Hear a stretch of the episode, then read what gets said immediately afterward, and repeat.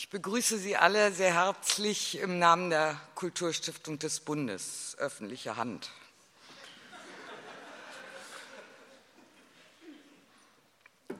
Ulf, o reine Überforderung, Lust niemals zu schlafen bei so vielen Lesungen.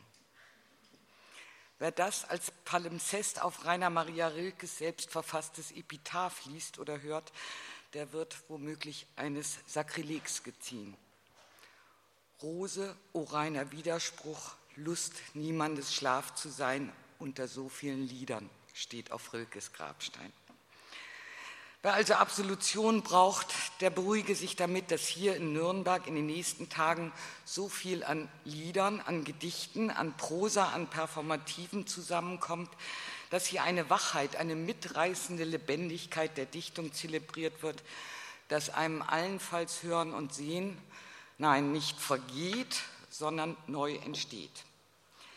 Ein schöneres Vermächtnis als die Langlebigkeit, die Unzerstörbarkeit und nicht zuletzt die Wandelbarkeit poetischer Sprache könnte man ihm, dem Verfasser der berühmten Briefe an einen jungen Dichter, die vor genau 90 Jahren erschienen und schon damals in viele Sprachen übersetzt wurden, kaum attestieren.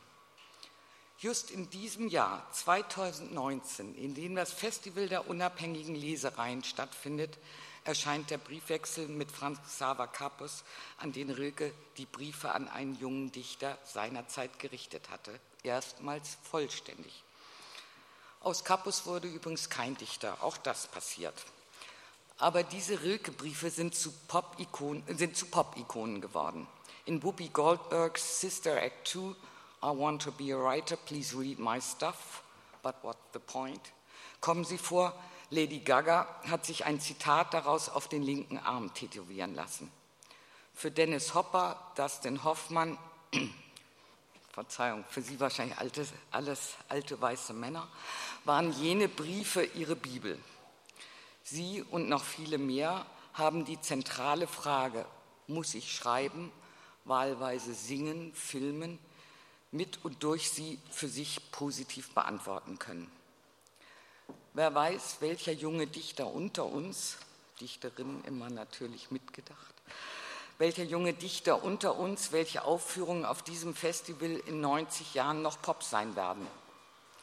Was wir nicht wissen, ist, in welchem Medium er oder sie den Nachgeborenen überliefert wird. Um einen Briefwechsel jedenfalls dürfte es sich kaum handeln.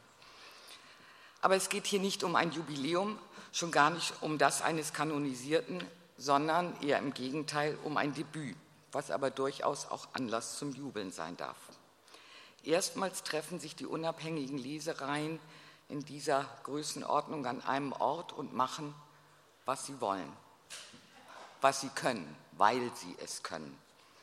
Ein neues Publikum gewinnen, ein riesiges Spektrum an Literatur und Poesie, an Formaten, an unterschiedlichsten und ungewöhnlichen Veranstaltungsorten präsentieren.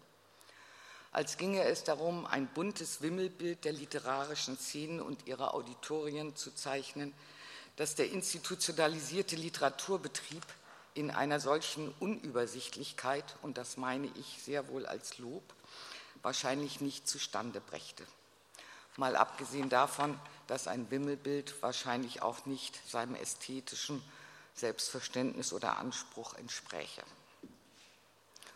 Ulf, o reine Überforderung. Wir als Kulturstiftung des Bundes fühlen uns durchaus zuständig für Überforderungen.